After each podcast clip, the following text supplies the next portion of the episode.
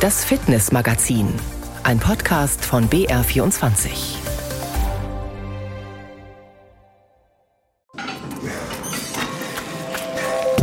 Frauenpower heute bei uns im Fitnessmagazin.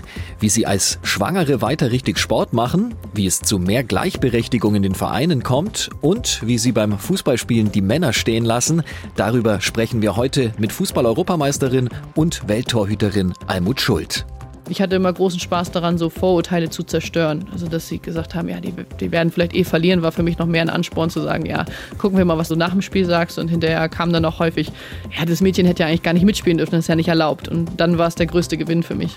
Das ein oder andere Vorurteil zerstören wir dabei auch. Zum Beispiel, dass man im hohen Alter keinen Sport mehr machen kann. Doch, doch, kann man, oder besser gesagt Frau. Die 89-jährige Trude Stief ist sogar Trainerin, Gymnastiktrainerin. Ich habe mit erst 90, dann 100 Frauen angefangen. Hier bis Gräfenberg auf sind sie alle gekommen, weil nirgends Gymnastik war. Und ich habe es gern gemacht und, und das hat mich auch fit gehalten. Und wir gehen selber auf den Platz mit Schiedsrichtern, die noch in der Ausbildung stecken und lernen sollen, wie man sich nicht aus der Ruhe bringen lässt. Den Jüngeren helfen dabei sogenannte Paten, also erfahrene Schiedsrichter. Erich Wartusch hat sich das Ganze angesehen die müssen so spielen, wie du die Regeln auslegst, ne? nicht ja. so, wie die das haben möchten. Die anfälligen Spieler habe ich mir schon alle rausgepickt. Sehr schön. Eine kurze Besprechung noch vor dem Anpfiff. Es ist ein nasskalter Samstagnachmittag in Grafing. Die A-Junioren des TSV gegen Hohenbrunn-Riemerling. Gleich wird Kian Demirel die Teams auf den Platz schicken. Also es wird wahrscheinlich, denke ich mal, ein intensiveres Spiel. Auf geht's, der 17-Jährige, der für Höhenkirchen pfeift, formiert sich mit den Gleichaltrigen rund um den Anstoßpunkt. Helmut Grohmann stellt sich derweil draußen hin und beobachtet, was sein Schützling an diesem Nachmittag macht. Er ist Pate für Nachwuchsschiedsrichter. Die Regeln kennen Sie alle, aber wenn Sie alleine auf dem Platz sind und wenn man mitbekommt, was in den unteren Ligen sich die Schiedsrichter anhören müssen, von den Spielern, von Zuschauern, von Trainern, dann sagt er sich, warum soll ich mir am Sonntag so beleidigen lassen, so aggressiv angegangen werden, das ist das Spiel nicht wert. Und dem wollen wir entgegentreten, indem wir Paten mitnehmen, die einfach Erfahrung haben. Auch Vater Cüneyt Demirel steht etwa einen Meter hinter der Seitenlinie. Er ist, lächelt er, der Taxifahrer für seinen Sohn. Wenn mir das jemand erzählt hätte von einem Jahr, dass er jetzt Fußball aktiv aufhört, um jetzt plötzlich Schiri zu werden, hätte ihm einen Vogel gezeigt. Aber mei, das ist so sein, sein Weg, das will er unbedingt selber machen. Er ist also ein Gerechtigkeitsfanatiker, das war er auf dem Spielfeld auch schon immer. Die erste Hälfte läuft relativ unproblematisch. In der Halbzeitpause holt Helmut Grohmann Kian zu sich. Ein paar Kleinigkeiten haben wir, aber, aber die großen Sachen top. Bei Kleinigkeiten? Ja. Bei dem Einwurf den du zurückgepfiffen hast, ja. wegen der Verletzung vom Torwart. Schiedsrichterball statt den Einwurf zu wiederholen. Es sind die kleinen Details, die dem erfahrenen ehemaligen auffallen. Und Kian Demirel hört aufmerksam zu. Schiedsrichter bin ich geworden, weil ich selber als Spieler immer mitbekommen habe, wie Schiedsrichter behandelt werden, so Richtung den Schiedsrichter gesprochen wurde und beleidigt wurde und so. Dann habe ich mir gedacht, das ist mir jetzt zu viel. Ich will jetzt selber Schiedsrichter werden. Ich will dafür kämpfen, dass die Schiedsrichter Respekt bekommen. Und den muss er einfordern in der zweiten Halbzeit. Rote Karte.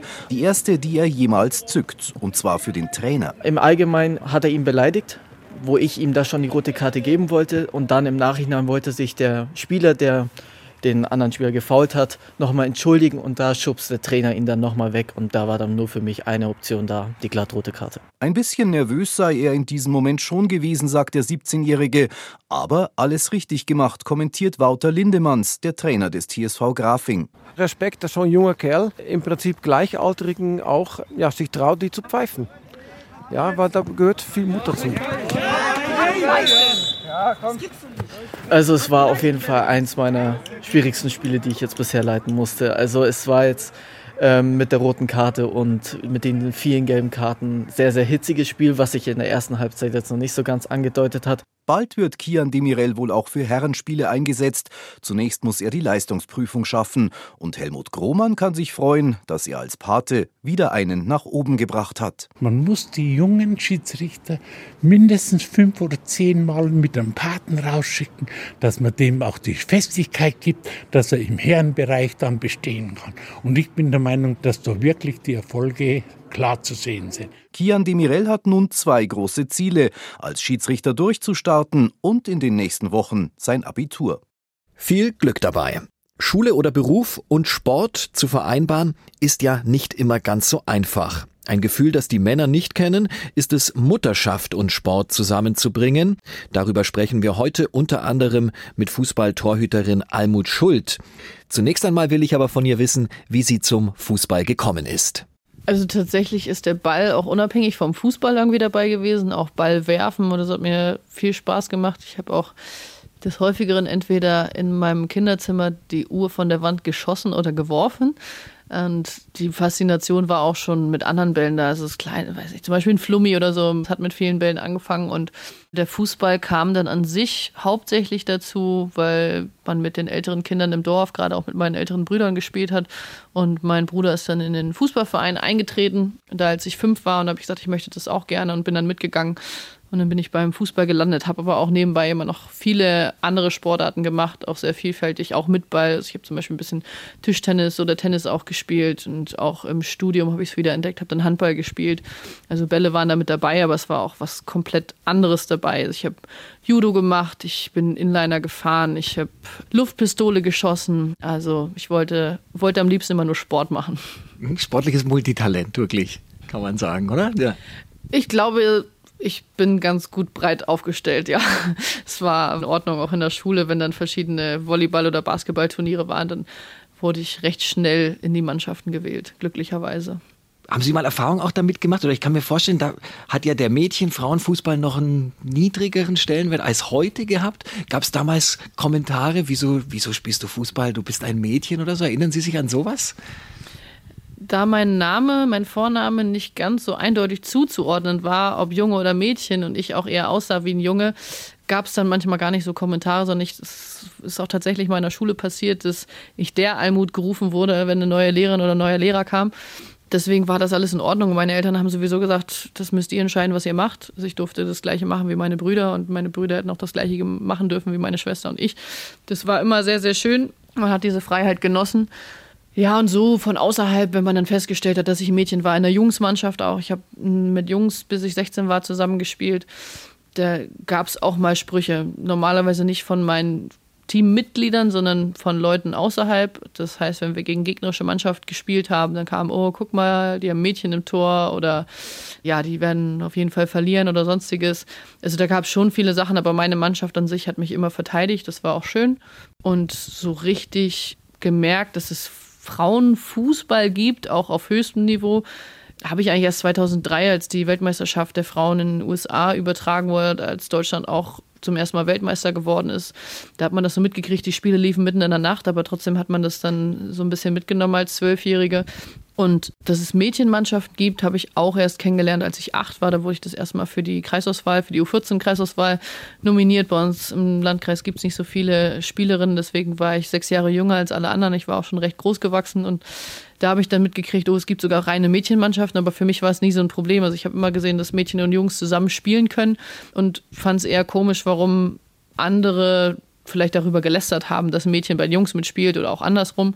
Ich hatte immer großen Spaß daran, so Vorurteile zu zerstören. Also, dass sie gesagt haben, ja, die werden vielleicht eh verlieren, war für mich noch mehr ein Ansporn zu sagen, ja, gucken wir mal, was du nach dem Spiel sagst. Und hinterher kam dann auch häufig, ja, das Mädchen hätte ja eigentlich gar nicht mitspielen dürfen, das ist ja nicht erlaubt. Und dann war es der größte Gewinn für mich. Wie sehen Sie es heute, wenn Sie in Vereinen sind? In den letzten 20, 30 Jahren hat sich da schon viel getan, oder? Ja, im Großen und Ganzen sehr positiv. Also gerade jetzt auch durch das letzte Jahr ist der weibliche Fußball so weit im Vormarsch wie noch nie. Viele Traditionsvereine auch in der Bundesliga haben jetzt angefangen, wie jetzt Borussia Dortmund oder Schalke 04, auch VfB Stuttgart oder so weiter haben sich jetzt dazu bekannt, dass sie eine, endlich eine Frauenabteilung gründen und auch Mädchen- und Frauenmannschaften anbieten. Das war ein langer Weg, das war vor 20 Jahren noch nicht so. Auf der anderen Seite gibt es auch Vereine, die schon mal weiter waren, also auch viele Frauen Traditionsvereine. Jetzt das aktuellste Beispiel mit Turbine Potsdam, die tatsächlich aus der Bundesliga jetzt abgestiegen sind offiziell. Deswegen geht die Entwicklung in, in beide Richtungen. Ich kenne auch Vereine, die hatten früher eine sehr erfolgreiche Mannschaft auch irgendwie auf Bezirk- oder Landesebene und haben dann vielleicht jetzt keine Frauen mehr. Auch so allgemein in der Jugend merkt man dass Wir hatten früher im Kreis eine eigene Kreisliga in den Jugendbereichen und jetzt ist es oft Spielgemeinschaften mit anderen Kreisen zusammen. Also der Fußball könnte wieder mehr Zulauf bekommen und ich hoffe, dass das über die weibliche Seite auch kommen wird. Aber so vom Ansehen her äh, ist es deutlich besser geworden. Was glauben Sie, muss in den Vereinen passieren, damit da doch mehr Gleichberechtigung einkehrt? Vielleicht auch bei den Verbänden? Braucht es Anreize auch vom DFB, von den Landesverbänden? Also es braucht hauptsächlich Offenheit und Respekt in Entscheidungspositionen. Also es wird manchmal über eine Sparte, über auch die Frauen entschieden, wo dann keine Chancengleichheit herrscht, also von Bedingungen oder ja auch vom, vom Angebot. Also wenn es um Trainingszeiten geht, die verteilt werden, dann wird als erstes nach der ersten Männermannschaft geguckt, dann wird vielleicht nach der U19, U17 und so weiter geschaut und die Frauen müssen dann das nehmen, was übrig bleibt. Und wenn man abends eventuell 21, 30 Trainingsstart hat oder um 20, 30, dann kann es sein, dass die Frauen einfach nicht mehr kommen, dass sie sagen, ja, das, das passt uns da nicht rein. Und auch beim Jugendfußball muss man sehen, dass immer mehr Ganztagsschule herrscht. Es muss irgendwie Kooperationen zwischen Schulen und Vereinen geben, um den Kindern die Möglichkeit zu geben, in ihrer AG-Zeit beispielsweise in der Schule Fußball zu spielen. Dahin entwickelt sich das momentan alles, dass viele Kinder bis 16 Uhr in der Schule sind und wenn sie dann noch erst nach Hause kommen, dann ist es utopisch, dass die um 16.30 oder 17 Uhr schon wieder beim Fußballtraining sind und irgendwie diesen ganzen Tag gar nicht zu Hause und gar nicht mit ihren Freunden sind. Das ist teilweise schon schwierig. Also die, die Welt ist im Wandel, es ist deutlich anders als noch zu meinen Kindertagen hängt es viel an der Funktionärsebene. Viele, die jetzt in Funktionärsposten sind, sind teilweise noch damit aufgewachsen, dass es ein Frauenfußballverbot gab tatsächlich bis in die 70er Jahre und haben vielleicht auch noch eher das klassische Rollenbild, dass die Frau zu Hause bleibt und äh, nicht unbedingt Sport macht und der männliche Part dann Sport macht, dann ist auch die Vereinbarkeit zwischen Familie und Funktionärswesen nicht gegeben. Und da muss man ein bisschen Aufklärungsarbeit leisten, Chancen bieten, Chancen geben. Und das wird sich garantiert auch in den nächsten Jahren wandeln. Ich hoffe, dass das auch passiert. Gleich dann auch mehr zum Thema Schwangerschaft und Fitness. Jetzt stelle ich Ihnen aber erstmal ein sportliches Vorbild vor. Eine 89-Jährige aus Mittelfranken, die sich als Gymnastiklehrerin in und um Eckental einen Namen gemacht hat. Trude Stief heißt die Frau und Tobias Burkhardt war bei einem Workout von ihr dabei. Schnell noch die schwarzen Sportschuhe etwas fester geschnürt, das wollene Shirt zurechtgerückt, dann tritt Trude Stief vor ihre Kursteilnehmerinnen in der Sporthalle. Die 89-Jährige ist Gymnastiklehrerin in Eckental. Seit 1965 bringt die ausgebildete Krankengymnastin Generationen von Frauen einmal in der Woche tüchtig ins Schwitzen. Auch mit fast 90 Jahren ist Trude Stief noch fit wie ein Turnschuh. Der Kurs beginnt mit leichten Aufwärmübungen. Trude Stief macht's vor, die Damen ihr gegenüber möglichst exakt nach. Begriffen habt das, ne? Eins, zwei, drei, vier.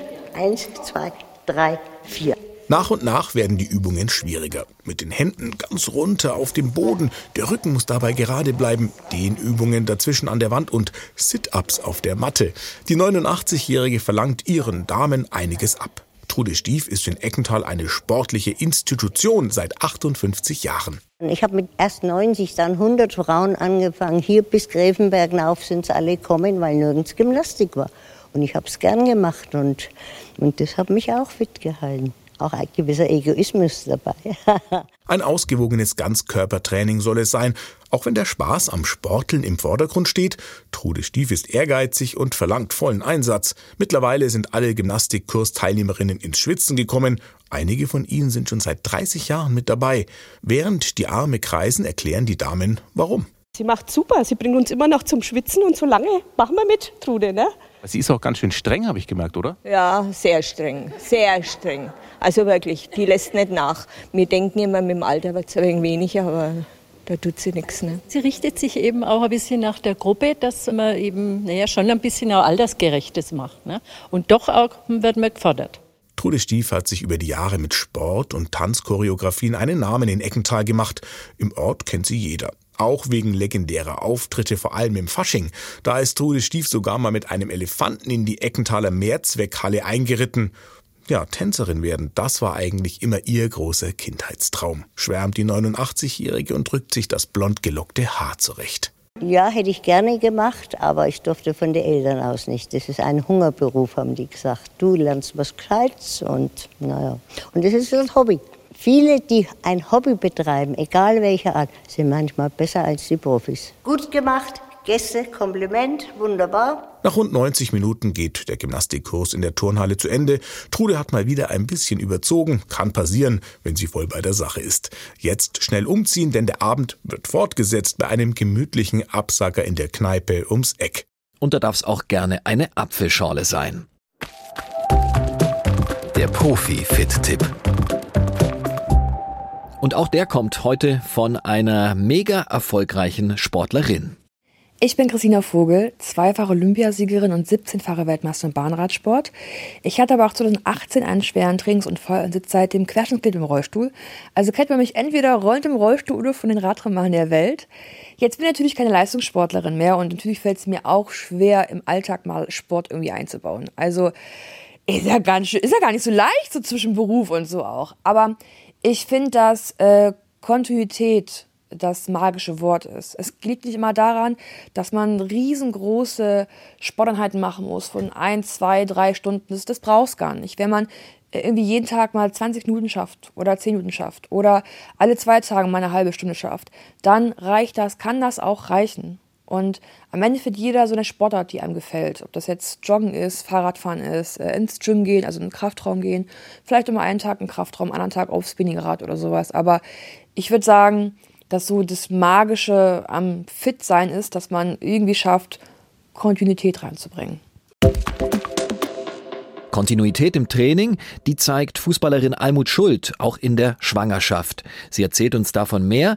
Erstmal aber die Frage, muss eine Torhüterin überhaupt so fit sein wie eine Feldspielerin? Ja, das ist auch wieder mal so ein, so ein Gerücht oder ein Vorurteil wir machen die gleichen Fitnesstests. Vielleicht ist es nicht in jedem Verein so, aber in den Vereinen, in denen ich das gemacht habe, haben wir die gleichen Fitnesstests, auch die gleichen Trainingspläne in der Saisonvorbereitung gehabt. Vielleicht leicht unterschiedlich vom Kraftplan, weil es bei uns ja doch eher in Richtung Sprünge geht als in Richtung lange Läufe. Also 60 Meter Läufe brauchen wir dann nicht. Dafür machen wir mehr Hürdensprünge. Aber grundsätzlich braucht man ein sehr hohes Fitnesslevel. Gerade in Richtung Ausdauer. Das hat sehr viel Einfluss auf Konzentration im Spiel. Und wenn man die Ausdauer, die Grundlagenausdauer, die Erholungsfähigkeit nicht hat, dann kann man sich nicht die komplette Zeit konzentrieren. Und Konzentration ist das Mittel der Wahl, wenn man vielleicht 89 Minuten rumsteht und in einer Aktion genau da sein muss.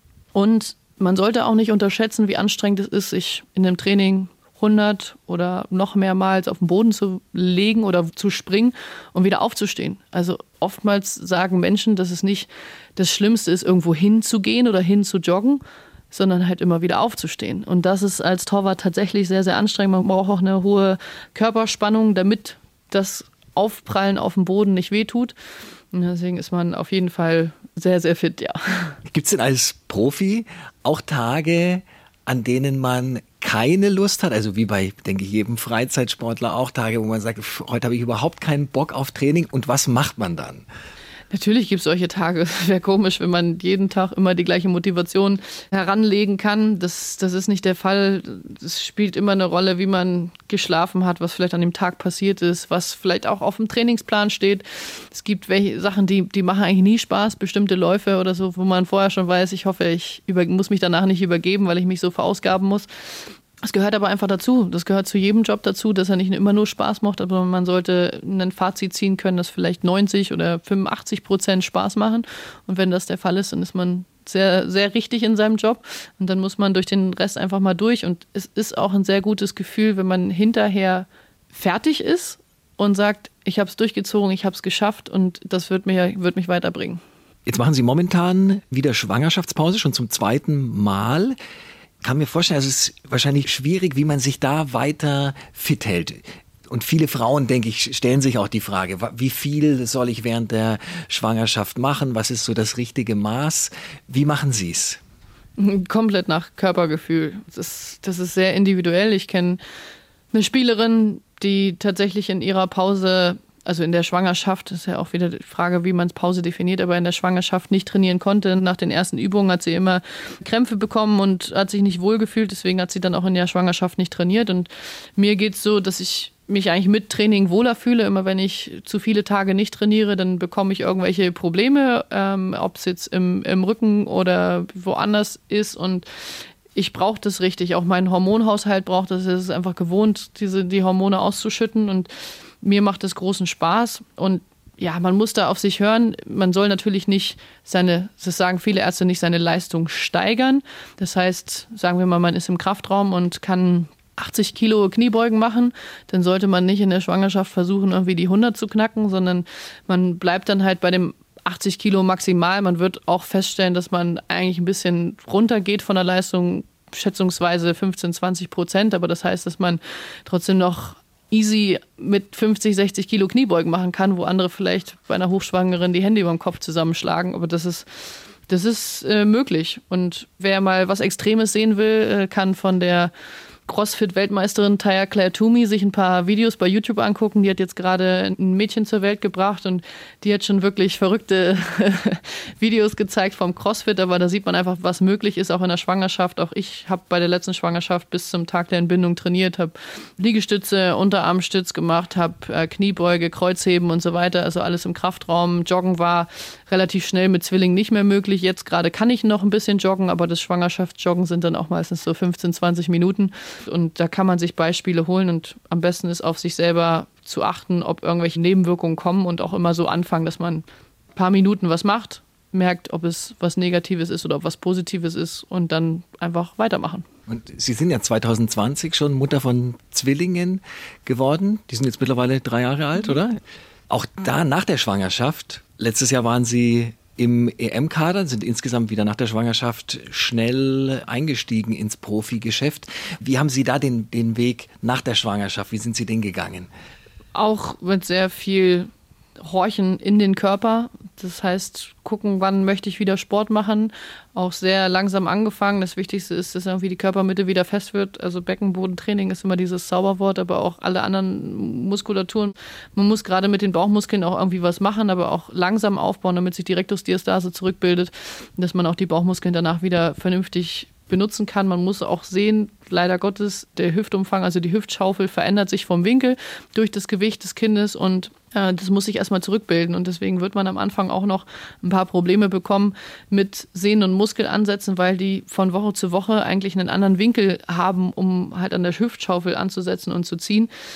Das kann auch relativ lang dauern. Das ist bei jedem unterschiedlich. Und so, ja, geht es auch wieder darum, Sachen auszuprobieren. Also bei mir war es auch nicht beim ersten Mal joggen, dass ich dann wieder eine halbe Stunde losgelaufen bin, sondern mein erster Joggingplan sah dann vor, dass ich, glaube ich, dreimal eine Minute gejoggt bin mit fünf Minuten Gehpause zwischendrin. Hab, bin halt die Minute gejoggt, habe in fünf Minuten Gehpause geschaut, was macht es mit mir? Fühle ich mich damit wohl? Fühle ich mich damit nicht wohl? Dann bin ich wieder die Minute gejoggt und konnte dann halt auch am nächsten Tag ein Fazit ziehen, tut mir jetzt irgendwas weh, hat sich jetzt irgendwas verschoben, fühlt sich mein Beckenboden dafür fest genug an und dann steigert man es, dass man beim nächsten Mal dreimal zwei Minuten, dreimal drei Minuten läuft und irgendwann kommt man dahin, dass man wieder zehn Minuten am Stück laufen kann und so langsam steigern und das ist immer das Beste.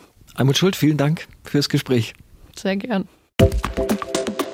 Also, Vorurteile zerstören, das macht auch im Sport beim Fitbleiben richtig Spaß. Und Spaß macht auch unser Fitnessmagazin Podcast. In der ARD Audiothek gibt's alle Sendungen zum Nachhören, ob beim Joggen, beim Radfahren oder beim Gymnastiktraining. Am Mikrofon verabschiedet sich Julian Ignatowitsch. Bleiben Sie fit.